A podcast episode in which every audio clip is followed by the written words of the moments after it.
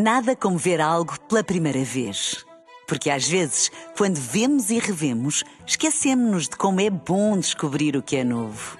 Agora imagine que viu o mundo sempre como se fosse a primeira vez. Zais. Veja como se fosse a primeira vez. Na rádio, no digital, em podcast. Música para sentir, informação para decidir.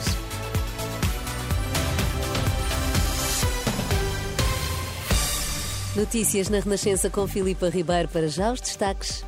Olá, boa tarde. Chuva cancela carnaval em Sesimbra, Elvas e Lolé este domingo, mas Torres Vedras mantém o programa. Papa Francisco considera intolerável a quantidade de pessoas a quem são negados direitos humanos fundamentais. Apesar da chuva, os festejos de Carnaval mantêm-se em Torres Vedras, informação confirmada à Renascença por fonte autarquia, que indica que não, dá, que não há para já alterações à programação. O Carnaval Torres Vedras celebra este ano o seu centenário. Os festejos começaram na sexta-feira e estendem-se até a próxima quarta. Já em Sesimbra, Lolé e Elvas, os desfiles de Carnaval previstos para esta tarde foram cancelados devido ao mau tempo. À Renascença, o presidente da autarquia de Sesimbra indica que a decisão foi tomada por unanimidade, teve em conta a falta de segurança em realizar o desfile junto à Marginal. Sobre os festejos previstos para amanhã e depois, Francisco Jesus diz que se mantém, situação que será reavaliada no próprio dia. Aquilo que mantemos é sempre na manhã logo no início da manhã, 8, eh, 8 e meia, reunirmos todos os intervenientes e, portanto, eh, e tomar essa decisão no próprio dia. Portanto, é isso que temos neste momento. Quer para amanhã para o grande curso dos palhaços, não é? Portanto, grande concentração de palhaços, quer depois para terça-feira para o grande desfile das escolas de samba. Só vamos tomar a decisão amanhã para o desfile dos palhaços, na terça-feira de manhã, logo cedinho, para o desfile de, das escolas de samba. Para quem tinha bilhete para assistir ao desfile de Carnaval de Sesimbra, esta tarde pode ser pedido reembolso ou reagendamento para terça-feira. Também em Lolé e Elvas foi decidido cancelar o desfile de carnaval deste domingo. Na Serra da Estrela foram, entretanto, reabertas as estradas, de acordo com o Comando Subregional de Emergência e Proteção Civil das Beiras, desde o meio-dia que foi retomado o trânsito automóvel, que estava encerrado desde ontem devido à queda de neve. Para já, a esta hora, estão emitidos avisos amarelos no Instituto Mar da Atmosfera devido à agitação marítima para toda a costa abaixo do distrito de Leiria.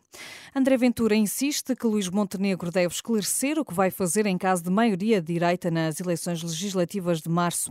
Esta manhã, o líder do Chega criticou o silêncio do presidente do PSD no debate de ontem com o Partido Comunista. O Dr. Luís Montenegro continua a não responder a uma questão básica que é se houver uma maioria de direita, mas o PS tiver mais votos que o PSD e que o Chega, ou seja, ou que o PSD e que o Chega, se o PSD vai aceitar formar um governo de direita ou se vai viabilizar o governo do PS, ou melhor, deixar o PS governar. Ele ontem até fingiu que não ouviu a pergunta do jornalista, eh, ficou parado a olhar para o ecrã, mas isto não há tempo de estar parado a olhar para o ecrã. Nós temos que nos assumir. Eh, e esta tentativa de Luís Montenegro de não se assumir até o dia 10 de março é preocupante. Nós já dissemos o que é que vamos fazer. Porque não dizer nada é um mau pronúncio para a democracia e mostra alguma cobardia política. E eu quero tentar compreender e tentar chegar à conclusão que o Luís Montenegro não é um cobarde político. André Ventura à margem de uma iniciativa em Sobral de Montagraço. No Médio Oriente, o primeiro-ministro israelita fez hoje um pré-aviso de invasão militar a Rafah, na Palestina. Netanyahu fala de uma incursão para acabar com os batalhões do Hamas. O primeiro-ministro israelita promete passagem segura para civis e apelou a que a população de Rafah deixe a região. Em resposta, o Hamas alerta que a eventual ofensiva terrestre irá destruir as negociações para a libertação de reféns.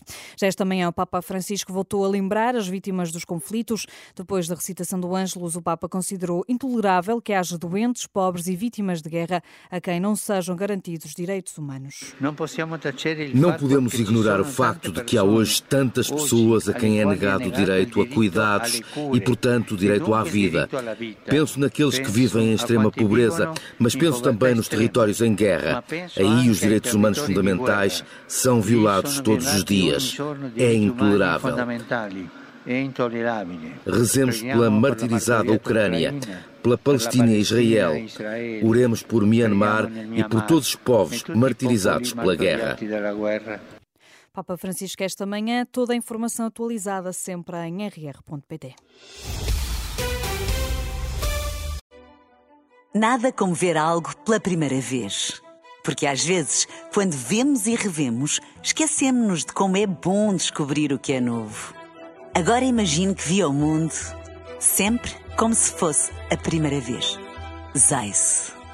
Veja como se fosse a primeira vez.